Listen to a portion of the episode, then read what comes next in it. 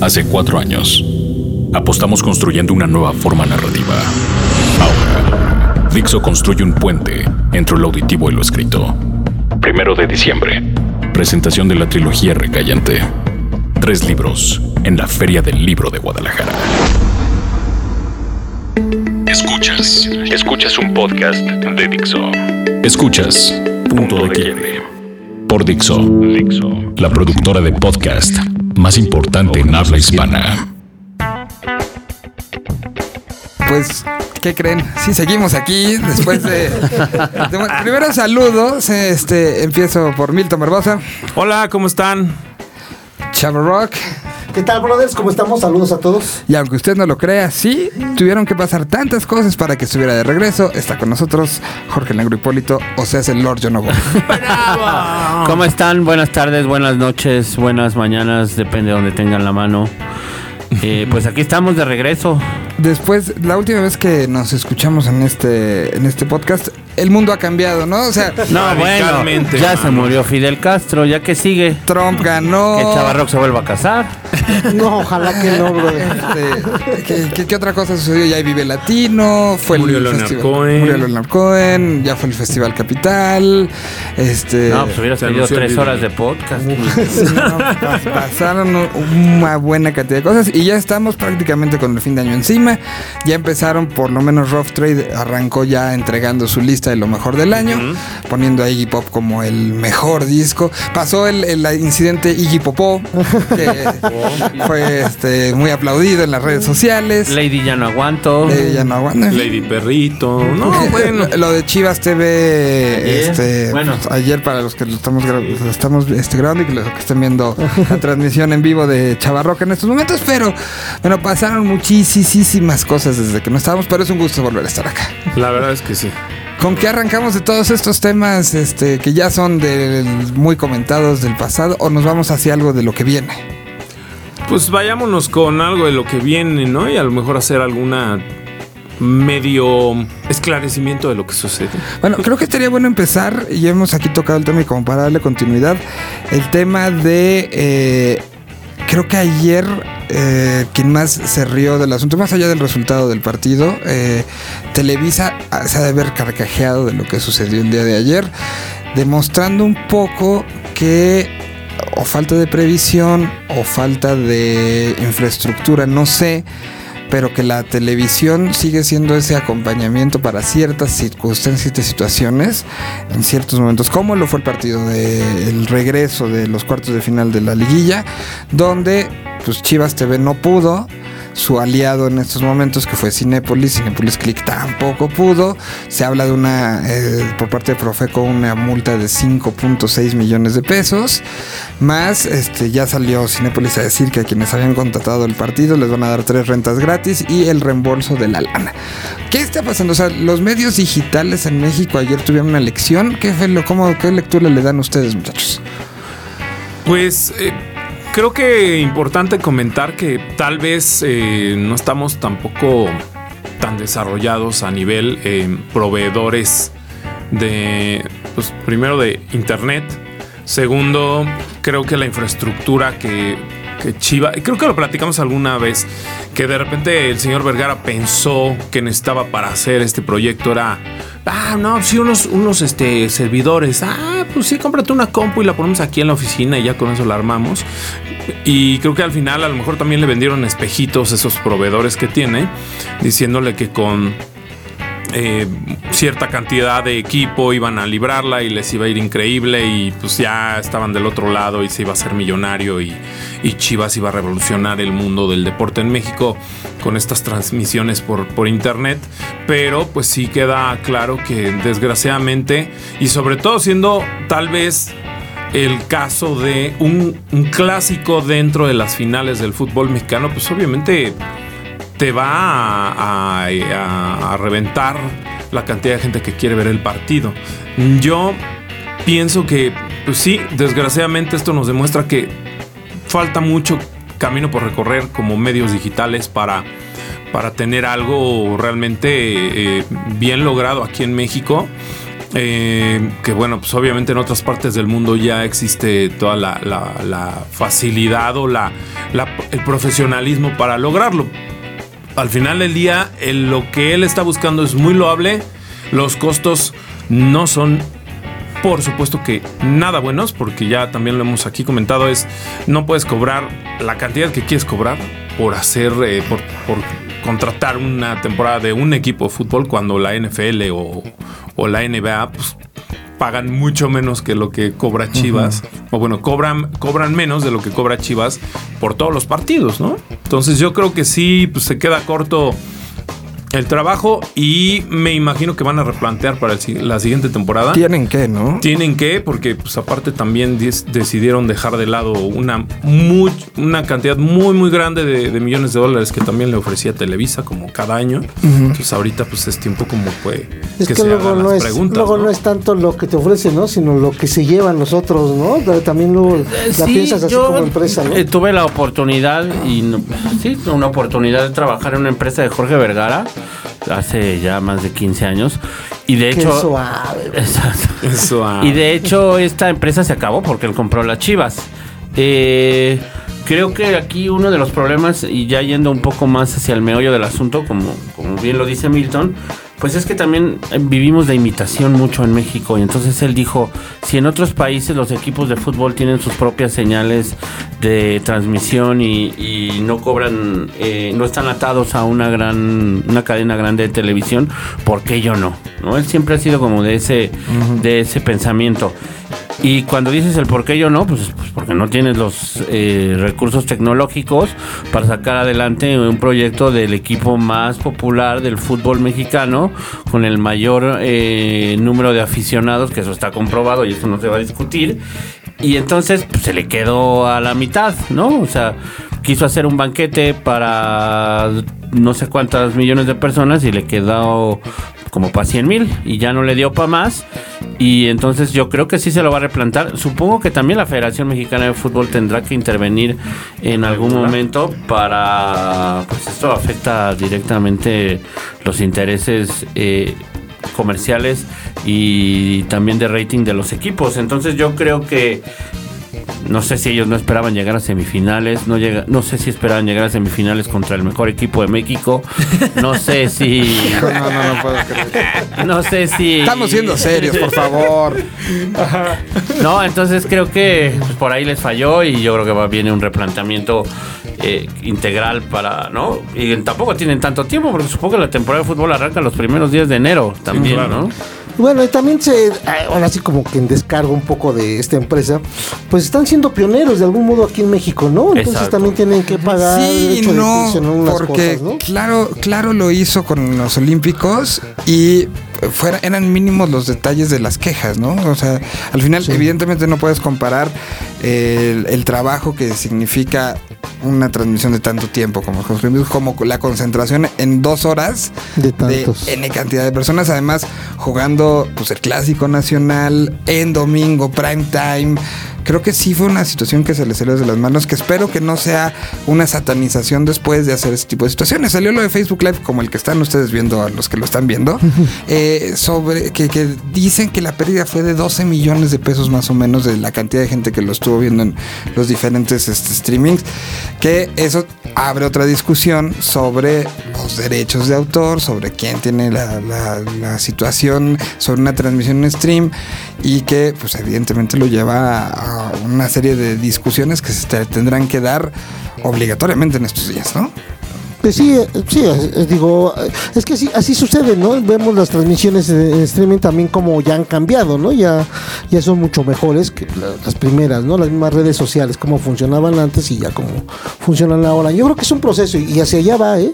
Hacia allá va, va a atender. Lo que pasa es que aquí, este, también la mayoría de la gente, bueno, mucha gente lo estaba viendo y compartiendo en redes sociales, ¿no? No, y ahí, Entonces- ahí va a venir yo creo que también otro asunto. No lo dudaría que el señor Vergara quiera de a mandar a Facebook diciéndole, me quitaste este mis viewers por estar eh, dando chance de que se haga una transmisión a través de Facebook de cualquier canal, porque pues, como todo, todo lo podemos hacer. Pero al final del entonces tendremos que entrar a una regulación de Facebook, una regulación de Twitter, porque es muy común que, por ejemplo, tú veas un eh, noticiario en televisión y pues que utilices el video o la fotografía que subió fulanito en su Twitter que tiene 30 seguidores y que lo utilice López Dóriga, Tebasteca o, que- o quien tú quieras Claro. para dar la noticia, ¿no? Sí, es- sí, eso al Facebook Live también es, eh, va a ser muy controversial porque, por ejemplo, ahora son de las cosas que están apoyando los programas deportivos de Televisa. Si tú entras a ver en la jugada, pues, te- tienen ahí en primer nivel que tienes que ver el Facebook Live porque aparte van a pasar cosas que no están saliendo en la transmisión. Entonces yo creo que por ahí no creo que tenga mucho área de discusión el señor Vergara. Lo que tiene que hacer es ponerse a realmente ver. Ahora, la gente recurrió mucho a Facebook, a Facebook Live ayer porque no había transmisión de ninguna forma. Entonces era la única opción. Eh, yo creo que, que sí va a venir un, un jalón fuerte de orejas para, para Chivas en ese sentido. Y pues esperemos a ver cómo, cómo lo resuelven. ¿no? Habrá que ver el reporte final de cuánta gente realmente lo pagó, cuánta la pudo ver porque se les cayó el teatrito, como ya lo hemos dicho. No, pues, cuánta, cuánta influyó a través de estas retransmisiones eh, piratas de una u otra manera por ponerles Sí, un, claro. un nombre y, eh, y también un poco el- la, pues al final es uno de los partidos más importantes del año eh, que ni estuvo tan bueno. Que es lo Sí, peor. no, no, no. No, además. Que, que fue un partido malo definido con una jugada balón parado. Este, Era un golazo de Oribe Peralta. no discutiremos eso, pero, pero bueno, sí es como un, un gran este, mensaje. A mí me toca de una u otra manera estar pendiente. Evidentemente los tamaños son diferentes, pero todo lo que se hace para preparar, por ejemplo, la de Vive Latino, eh, a través del sponsor y todo, eh, y que se ven todos los escenarios posibles, negativos y catastróficos, no sé si no lo midió la gente o si realmente sí fue la demanda demasiado grande. Hay que seguir en el crecimiento, hay que seguir explorando estas eh, situaciones, pero lo de ayer por lo menos a mucha gente Por ahí sí le queda. No lo sé si está en internet. No, no, no lo recuerdo, no lo tengo muy claro, pero debe de haber. eh, dieron un dato no hace mucho acerca de la cantidad de fanáticos de las Chivas que debe de superar los 3 millones o 4 millones de personas. Ponte tú la mitad, un millón y medio de viewers en una plataforma que no está preparada para eso. En ningún lugar Truena. del mundo lo haces, ¿no? O sea, entonces- Por supuesto. Está. y, Pues Oye, perdón, y ya no más para cerrar, pues, Cinépolis que se metió ya. Ellos supongo, ellos eran como un poco nada más co-partners en la retransmisión de la señal a través de su plataforma y también se los cayó. ¿Qué ibas a decir, No, chaval? es que te iba a preguntar, ya que tocaste lo del Vive Latino, yo tengo curiosidad, ¿por qué se dio a conocer antes eh, es el cartel mismo del Vive del horario que se había dicho? Porque empezó a circular también en las redes la foto que se tomó del Plaza Condesa, ¿no? Pues fue una estrategia, hasta donde tengo entendido, de eh, ver qué tanto se podía viralizar. Leí por ahí un par de, de postos en ese momento, ese- esa fría mañana donde se dio a conocer el cartel, donde eh, un poco cabizbajos después de lo que había sucedido dos días antes en los Estados Unidos, se saca esta, esta manta a las 8 de la mañana aproximadamente. ¿Tú sabías que iba a estar esa manta? ¿Te avisaron los organizadores Sí, del festival? sí, sí, sabíamos. Pues, La estaba hasta colocando desde un día antes, estaba ya ahí. No, lleg- llegaron cuatro y media de la mañana. Noto un dejo de envidia de Chavarro. No, no, no, no. Él también no, sabía, nada. él la imprimió. Sí. Te está No, como intentando no. decir que tú eres el medio oficial. No, al contrario, este Miguel siempre anda tras la noticia y además está súper Eres documentado. lo que todo lo- televisa para el América, el Vive Latino. Bueno, lo, lo voy a decir porque creo que ni le puse me gusta a la transmisión que hizo en directo Miguel desde el Facebook. Chavarro, qué- no, es- no, pero escucharlo en estos momentos. no, no, Y no, yo- pues yo hablando de tus pero- transmisiones. Pero la estaba viendo, no, pero te felicito Miguel, aquí ya ahora sí lo hago público, este, porque eh, yo creo que nadie puede dar una cobertura de ese tamaño, o sea, decir en tan poco tiempo. Este, todos los grupos que van a estar, lo que van a hacer, quiero decirte que lo grabé, lo viene en parte de mi especial del mezcalito. te voy a dar crédito, brother. Gracias, gracias. Pago con popularidad, te vas a ser muy popular. Hablando de gracias. derechos de autor. Hablando de. No, felicidades, estuvo muy bien la transmisión, me da gusto que seas tú el que eh, promotor principal de este de esta transmisión y que nos dieras a conocer ya de forma oficial, digo, este cartel que la verdad es este, también otro buen cartel, siento, del Vive Latino, ¿no? Llega a ¿Qué, qué 19 podemos años. empezar con eso? y es ¿Cómo, muy cómo como la parte anecdótica cuando Eres se uno colgó. de los más criticados de los últimos 10 Pero yo creo que sin, sin yo creo que sabes qué. Los medios oficiales van a hablar. Sí, sí tengo, sí tengo que decir. Démosle- démosle chance. y más allá de la, de la relación sentimental que con el festival, que evidentemente es muy fuerte. eh, El y, affair que tiene. Y, y de el, la- la- el programa que. Romance de años. Creo que es un, un cartel arriesgado en el sentido de, eh, de los nombres, pero que si te metes a averiguar y escuchar sobre todo, que creo que es al final lo que importa, sí es un cartel bien interesante. Eh, si, si ponías otra vez a, los mismos headliners de siempre, que hay creo que un par de, de clásicos, no podías dejarlos a un lado, pues todo el mundo iba a decir, ah, son los mismos. Y creo que se buscó particularmente el punk trae una representación bien interesante para este, para este año. ¿eh? Traigo, eh, bueno, primero, ¿qué les pareció a ustedes el cartel? Ya que estamos en eso, pues vamos contigo. Pues yo la verdad le he, le he prestado poco. Vi tu transmisión también. eh, vi desde que estabas ahí paradito en frente Con frío. enfrente del plaza. Eh, yo creo que ya también hablar de carteles del Vive Latino como tal, pues es ya caer en lo mismo, ¿no? Yo creo que el festival ya cumple con una misión. El festival se va a hacer así toque, ¿no? Entonces no lo he desmenuzado muy bien. Creo que sí le hace falta un poquito de fuerza. Eh, pero también eh, agradezco que no esa fuerza no se agarre de grupos anglosajones. Exacto. Eso yo sí lo agradezco. Como, como se aplaude que no haya grupos mexicanos en el Corona Capital porque soy Ah, de los chinga, que se lo aplaude. Ah, como aplaude. Aquí está vetado por decir eso. Yo soy de los que lo aplaude. Aplaudo también que la fuerza del Vive Latino la saquen de donde la saquen, la repitan las veces que la tengan que repetir, venga de grupos de grupos de, habla hispana o de Latinoamérica y, y de España como, como es el origen del festival. Eh, pues ¿por qué no mejor nos vamos, vas leyendo un poco del, cartel y vamos hablando sobre eso? Antes de, de pasar con la lectura del cartel, hice la ñoñería, porque eso no es otra cosa. Son 11 bandas argentinas, 2 chilenas, 5 colombianas, una costarricense, una francesa, una japonesa, 24 bandas nacionales, eh, una portuguesa, 8 españolas. El del Reino Unido viene una representación, de Estados Unidos son 10. Eh, tomando en cuenta, por ejemplo, brujería como parte de la, de la escena latin- este, norteamericana. Uruguay manda un representante y Venezuela uno. Eso es lo que está hasta el momento en el cartel. Y son números que nos habla que después de México es Argentina, después Estados Unidos y después viene España. Son los eh, países que más actos ponen. Y tiene que ver también mucho con los headliners, ¿no? Las cabezas de cartel. Claro. Que, este, bueno, pues ahí sí, sí empezamos como ya la, la lectura. Está Ataque 77, que pues después de esas Un regreso, cancelaciones, un regreso, sabíamos Pero lo que estaban- iban a venir, ¿no? Este año. No, No, hicieron gira que el año pasado. Es que Ah, no, hacen giras el año muy, pasado. muy, El año pasado tocaron en muy el Plaza. extensas y aparte muy extensas alrededor de- del país porque les va muy bien. Estoy a- confundiendo a los con Animal, argentinos. perdón. Sí. Y que Ataque, bueno, pues sabíamos de esta situación de miedo a volar por parte de Mariano, actual vocalista de la banda.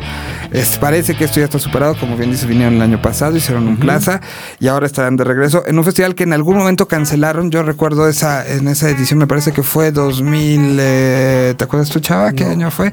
Pero un día antes vino la cancelación de Ataque 77 diciendo no se quiso subir al avión y, estaba aquí el manager, eh, que es el mismo manager de la pegatina, diciendo perdón, pero No podemos hacer no nada se pudo. antes. Y ahora de regresa y nos da mucha emoción que esté de regreso. Eh, eh, babasones, los tengo aquí acomodados por países. Los argentinos son Ataque 77, Babasónicos, Dread Marai, este personaje que en algún momento fue eh, corista de los Cafres y que ha tenido ya un crecimiento y que es muy crossover allá en Argentina entre canciones muy melosas, pero con un ritmo reggae atrás. Creo que le va muy bien. Una de las bandas nueva, una banda de scan, pues bastante nueva, que tiene uno de los mejores nombres y que por qué, no sé por qué nadie lo había visto antes, se llama El Zombie. Y que lo hacen muy bien. Enanitos Verdes regresan. Fauna, que son de una u otra manera de la generación creadora de esta cumbia electrónica, lo viene por primera vez a la Ciudad de México. Ilia Curiaquien de Valderramas están de regreso. Estuvieron hace poquito abriéndole a los fabulosos Cadillacs. Luego estuvieron en el Festival Coordenada. Y creo que Vive Latino será un punto donde además acaban de ganar tres Grammys. Ujú. Tres Grammys, ¿no? Y Fueron- traen mucha fuerza. Yo los vi en el coordenada y traen un muy buen show. Los Caligaris, que pues, es una banda que creo que sí ha vivido el crecimiento en torno al Festival Vive Latino, Sí, ya también podrían tener un depa aquí, ¿no? sin ningún Yo creo que problema. ya lo tienen. ¿no? ¿Hace cuánto no tocan los Caligares en el video? No, ah, en el Vive.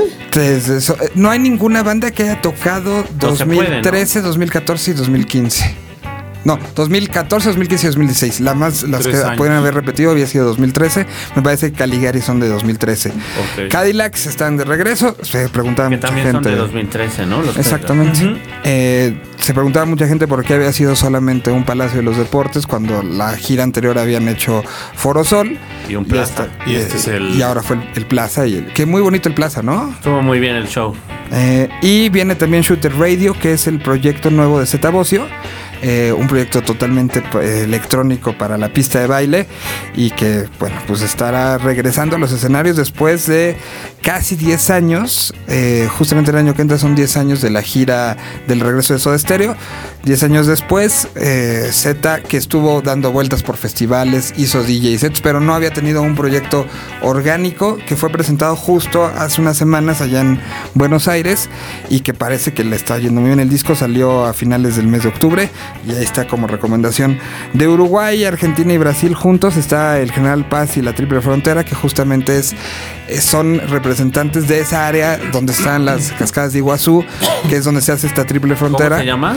Este, el General Paz y la Triple Frontera. ¿Y está padre? Está bien padre.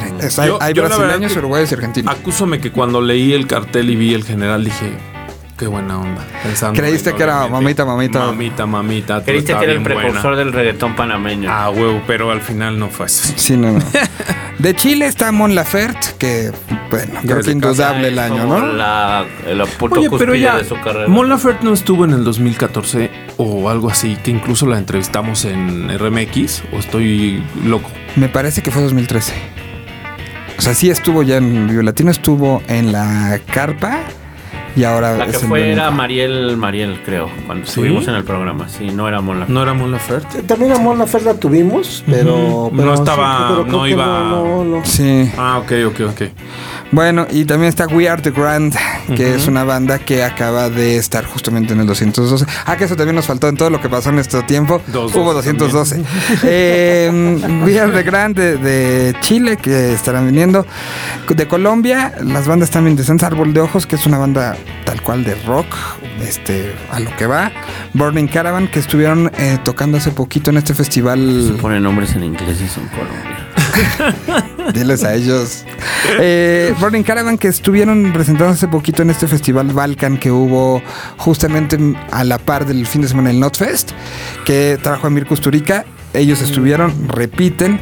Crew Peligroso es una banda, este, un proyecto y un colectivo de hip hop interesante. Diamante Eléctrico que a mi gusto uno de los mejores discos del año, ¿eh? Ah, sí. Una maravilla. Han, han Diamante estado Eléctrico. sonando mucho, sí, Y- sí. Ellos creo que les va muy bien en Estados Unidos, ¿no? También. Grabaron con el ingeniero de Jack White. Se lo llevaron a Colombia, grabaron todo a la antigüita. No hubo una computadora in- involucrada en el grabamiento del. Y es como tomaron el libro de Black Sabbath, el de Led Zeppelin, lo leyeron bien y lo están aplicando muy book. Pero es un grupo que no ha venido a- ahora sí que traba- a trabajar a México, ¿no? ¿No? Sí, Sí, estuvieron en Marvin. ajá, en varias cosas. O sea, han, han venido trabajando y creo que nos da mucho gusto que ahora tengan momento. esto. Y Doctor Crápula, que pues son grandes allá en Colombia. Sí, yo los, los conozco en el 2011 que fuimos con el Rocampeonato para allá. Ellos fueron los que cerraban y sí, ya eran famosos en Colombia en esa época. Sí. De Costa Rica viene Akasha, este, un proyecto que también representa otra parte del, del sonido costarricense que, que nos habían inundado con cosas como 424. Ahora llegan con ellos. De Francia viene Justice, bueno, este acto. disco nuevo. Y así como le hiciste Justice, Justice. sí está un poco de... pues, pero ¿El bueno. disco nuevo no te gustó? No. Creo que el show, el show es. El show debe ser obviamente lo que, lo que queremos, yo me imagino. No- sé si sea DJ set. Yo me imagino que sí. Es muy, en el caso de Justice en especial, es muy relativo hacia dónde lo llevan ellos y cuando decían live act, decías, no, pues este es un DJ set. Y cuando decían DJ set, pues sí, también están tocando cosas. Claro. Yo creo que más bien ya hay que quitarle la etiqueta y que sea lo que sea. Y supongo que vienen a presentar este disco. Sí, el nuevo disco. Ojalá no haya amplificadores de guitarra, porque eso me cae gordísimo. Ah, pero es parte de su, de su look, estos Marshall gigantes. Sí, pero yo creo que eso ya se lo van a quitar de encima. Bueno, de Japón vienen de 5, 6, 7, 8, la que nos presentó Quentin Tarantino. Muy bonito, hace muy bonito. Un tiempo. Ahí va la lista mexicana. Ágora, Antidoping, Candy, unos de los que me da mucho gusto, Chingadazo de Kung Fu, que son representantes de esta escena punk eh, nacional. Costera, que también se acaba de presentar la semana pasada en la disquera Panorama y ellos son una de las apuestas Sí, que interesantes. los Zoe los están apoyando mucho, ¿no? Exacto. Fanco, que es un nuevo proyecto de funk eh, de, de Guadalajara, Jalisco, donde está Tibu, que era parte de Trocker. Está Inspector, regresa después de ocho años de no haber estado en Vivo Latino, está de regreso Inspector. Jazmín Solar, que trae disco nuevo. Otro proyecto de punk que es Juana la Rodillona. Julieta Venegas, que bueno, después de haber hecho un año increíble, creo que lo de Vivo Latino queda muy bien. Kinky. Eh, recordemos qué pasó con Julieta la última vez que estuvo en el Vive, ¿eh? Que no se nunca se nos olvide. ¿Qué pasa? La andaban bajando. No. Sí, ¿no? No, no, no, no. Yo no me acuerdo de. No, yo me acuerdo que iba embarazada, ¿no? Estaba hasta embarazada y fue también cuando se aventó Ah, Palomazo. fue en la con- noche, ¿no? Con Tijuana, Sí, no, sí. No, entonces fue una de las veces que estuvo en el Vive que no le fue muy bien, ¿no? Pero ya había pasado, ya pasó eso. ah, ok, Sí. Luego Kinky que regresan al sonido electrónico después de lo del Unplugged. La Barranca que tocaron y cerraron uno de los escenarios de 212. Tú estuviste ahí. Este fue de las cosas que me dijeron que fue maravillosa la cantidad de gente, que la, con la conexión. Y me da mucho gusto por José Manuel que estén pasando esas cosas en este Es momento. que José Manuel está haciendo diferentes proyectos que creo que le están abriendo. ¿Quiénes están en la barranca ahorita? Están los mismos chavitos. Están los que eran de Cohete, este. Esta, esa es su base fuerte, digamos, ¿no? Este, Y el- Y que son grandes músicos. sí, además tocan muy bien. O sea, Y lo que no tienen, lo que tienen chaparritos tienen de grandes músicos los muchachos. Sí, no, no, este Aguilera se arma siempre muy buen equipo. Recordemos cómo se formó con Federico Fong, con Alfonso André y después también entraron los Arreolas, pasó por ahí Otaola.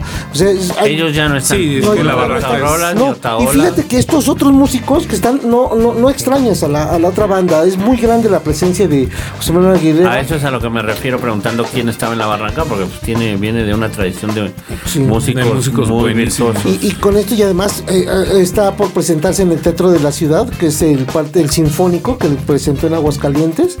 Y también está eh, ori- este fin de semana. En el AFIL. En el AFIL, ¿no? Ajá, es, es- es Este, como el representante de México dentro de este, el AFIL este año tuvo esta invitación a Latinoamérica en general. Trajeron actos muy particulares y el representante mexicano haciendo una situación de música tradicional con boleros fue con una, una banda como de super estrellas.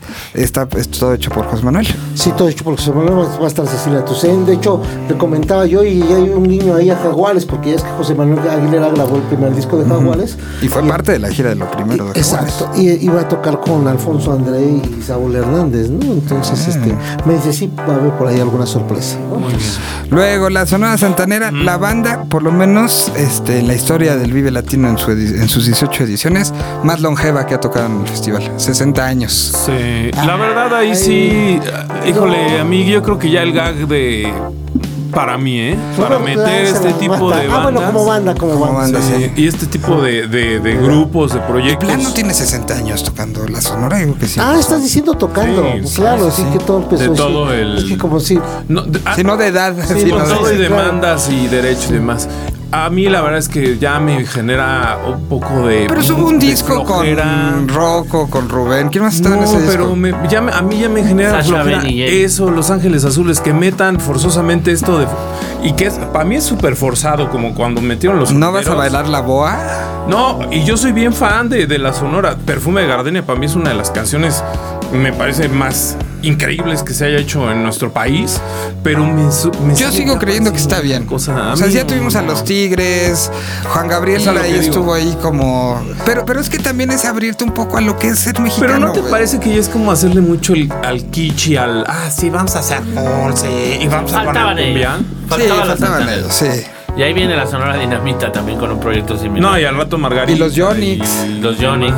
Zamacona. O sea, sí, la- yo, yo suscribo lo de Milton, es horrible, tú, pero va la gente. Ah, no, claro, va, es lo que te digo, es por moda. ¿No te gusta? Desgraciadamente es por moda, es como cuando Los No, no sé, Azules. no sé si sea realmente todo es moda. transmetal en este No, mundo. Exacto. No sé si sea- no sé No si, es. No sé si se- sea realmente moda. No, si es que sí es este. Es moda. una tristísimo. moda de es algunos productores Yo- y promotores no. que todos sabemos quiénes son. Pero no, pero no es, no es pro- bueno, sí, pero no creo que la gente lo, lo siga por, por moda, co- como Miguel Solís está diciendo, ¿a poco no te te gustaría Ah, no, ahí la boa y esto? Y pues sí, Pero cabrón. es el o disco sea, más vendido del año en México, ¿eh?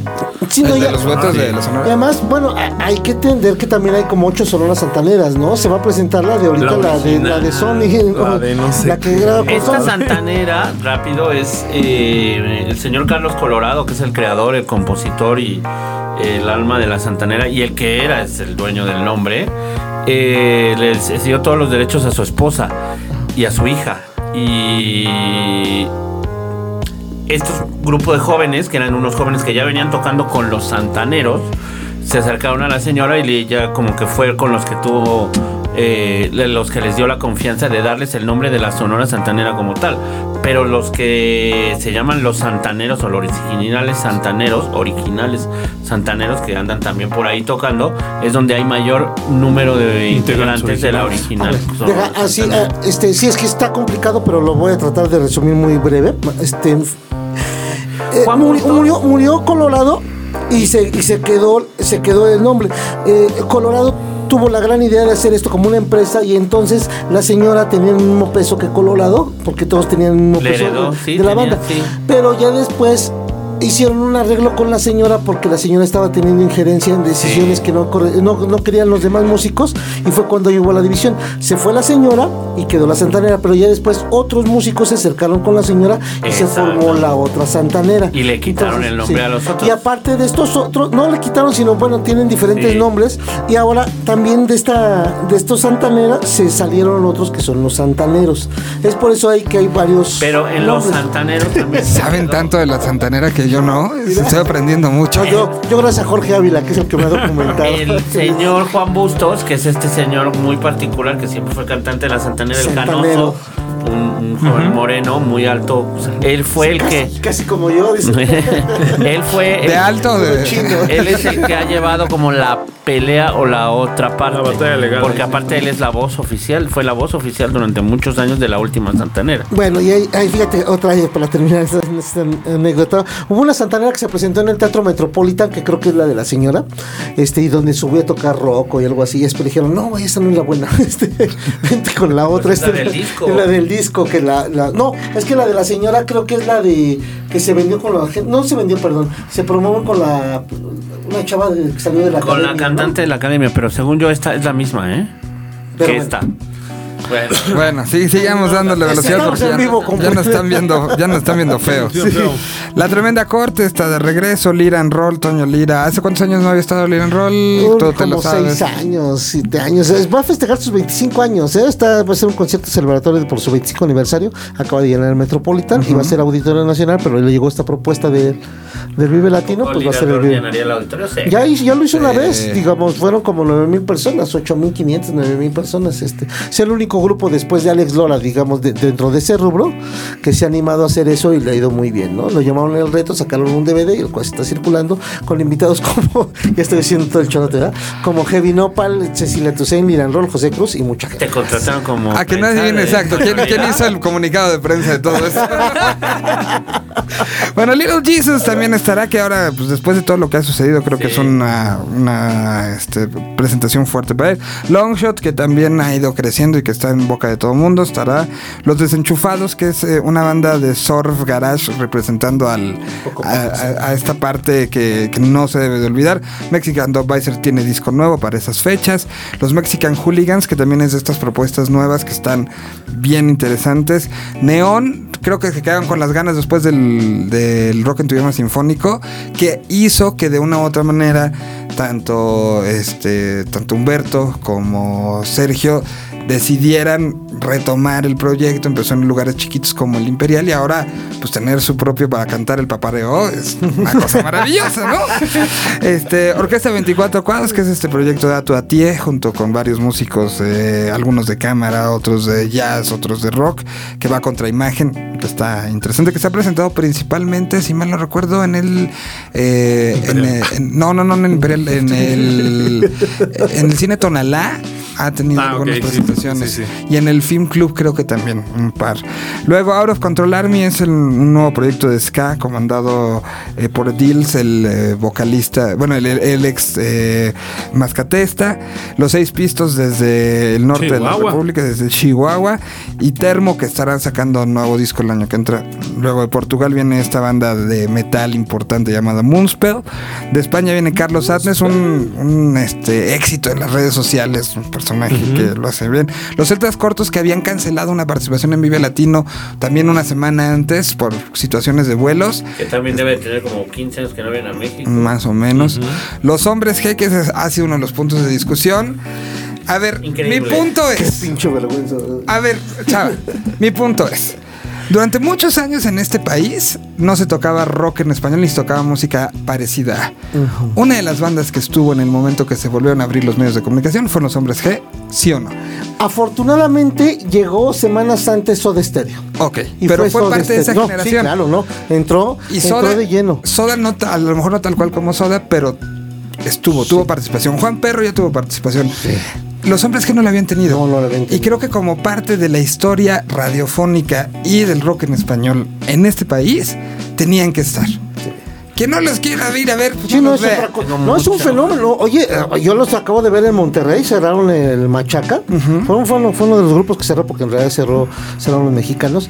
Eh, les fue re bien. Yo, la verdad, quería ver abucheos, yo quería ver así, No. que no cantaran. Dije que se que llenara, que se llenara de señoras. Dije, sí, que se llene de señoras y que canten, como si fuera flans. Es que en serio, mira, o sea, entiendo muy bien lo de Miguel y está bien. Yo ya, yo, yo ya me quité todos esos rencores como buen metalero que tenía.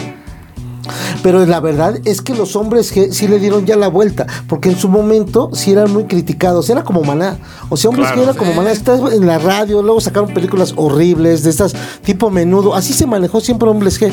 Eso fue, no tenía ninguna relación con el rock. Porque, Ni en porque venían de la época de Parchís, donde hacían lo mismo. O sea, era la forma en España Era el, de hacer la- las cosas. el marketing que estaba se utilizaba. Eso fue lo que pasó. Eso fue lo que pasó. Entonces, por eso te digo, cuando llega aquí Radio Futura, cuando llega Raúl Porcheto, cuando llega Soda Stereo, cuando llega Eso es lo que era realmente rock. Y Hombres G se le veía como Pandora eh, en su momento. Un grupo de pop. O sea, el gru- exacto. Y lo eran, ¿no? Digo, Pero, pero hombres parte de son- nuestra historia Sí, radiofónica. la por lo verdad es que menos, sí. ¿no? O sea, y la verdad es que son unos tipazos. A ¿eh? mí Yo he me tenido han oportunidad dicho de entrevistarlos. son gente que los ha visto tocar en el concierto, en concierto, que el show está increíble. Lo saben armar. muy- sea, son, son son 15 genios. machacas. Son muy sencillos. es- 15 madrazos, no paras, No, te no, las no, sabes no, no todas. paran. 30 Exacto. años juntos es lo que. Y aparte ellos tocan muy bien, ¿no? entonces, pues ya, ¿qué más le puedes pedir? hombre? Sí. Bueno, y Sal, banda que viene por segunda vez a México, que hace un en vivo brutal. Creo que habrá que darse. Bueno, Jarabe de Palo que dio la nota después de lo- se me fue el cartel, aunque decía eh. Top Secret, pero se me fue bueno. ¿Cómo lo, cómo lo dio? Eh, subió así el del, el del su, Pal su- Norte. como multimanager, eh, hay que decirlo, debe haber sido así, lo subió en su Facebook. Ajá. Y, y el cartel traía así como con las películas. Marca de agua. Cuando, ya es que las películas les van, les van, pones marca de agua y las mandas a gobernación y gobernación le vale madre y, Sí, las, sí. y, las- y se, y salen piratas así. Así salió el cartel, como si fuera un cartel, bueno, era un cartel que tenía la confidencial, ¿no? Era. Decía confidencial Top Secret. No, por favor, no, no lo hagas. Y lo hicieron. No, Hay es que recordar que Pau viene de un cáncer. cáncer. No le decen. Sí, es el, es el regreso después de más de. ¿Qué son? Como dos años, ¿no? Que no viene Como- Pau. sí. No, el año pasado fue que canceló la gira aquí, ¿no? ¿O dos? Dos años, sí, dos años, sí, más o menos. Y bueno, está de regreso y eso nos da mucho gusto. Javier Corcovado, histórico. Ah, qué bien, ¿no? Que ese Sí. creo que habrá que verlo. La Pegatina, ya habíamos hablado de ellos, una banda que se ha hecho mucho, mucho pareja con los Caligaris para hacer giras. Entonces que va a haber mucho brinco y mucha fiesta ahí. Luego, Novedades Carmiña, que también es parte de esta otra onda espa- española muy pegada a lo que hace Triángulo de Amor Bizarro, a lo que hace El Columpio Asesino.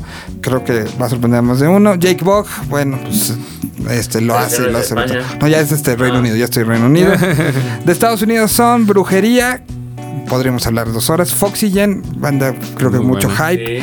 GC, que creo que por números es el que más plays tiene en Spotify, de que viene, que se va a presentar en el, en el cartel. ¿Es hip hop? Es, es, pues es un productor hip hop y que seguramente ese, ese jalará a muchas de las chavitas junto con The Pretty Reckless, que Mira, salió en 2009 y que Pretty era- Reckless va a estar atascado de morritas. Sí. Ese es un hecho. si, bu- si buscan chava, ahí. es el momento. Vayan ahí. tú no, negro, tú no. Eh, Chavas. Este, Marky Ramón regresa de su segundo Vive Latino. La Orquesta Mendoza, este proyecto que hace Sergio Mendoza, que eh, está ahorita muy cercano a México porque trabajó para el disco de Lims, produjo a Velázquez.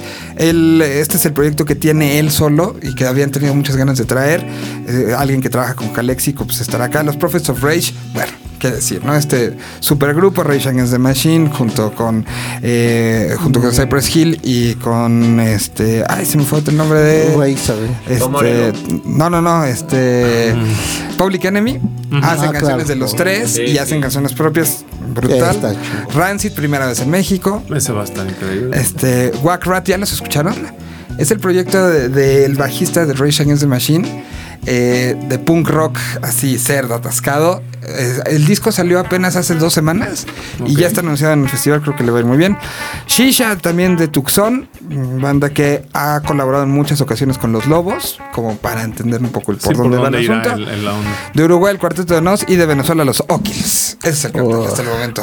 Muy bien. Dijimos algo casi de todos.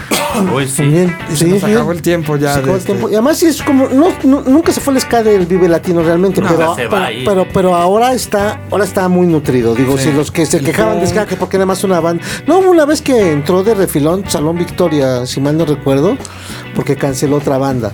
Este, pero no había tanta presencia de ska y creo que este año bueno, para este Vive Latino van Regresa. a tener, y además de que vienen más sorpresas, ¿no? Todavía no se ha anunciado todo el cartel, ¿no, Miguel? Faltan cosas. Faltan cosas. Ya nos vamos. Escuchamos la próxima semana. Esperemos que no tarde tanto tiempo de que nos volvamos a ver. Un gusto, ¿eh? Igualmente, chavos. Nos vemos pronto. Hasta Abra- luego. Abrazo a todos. Dixo presentó Punto de Quiebre. El diseño de audio de esta producción estuvo a cargo de Aldo Ruiz.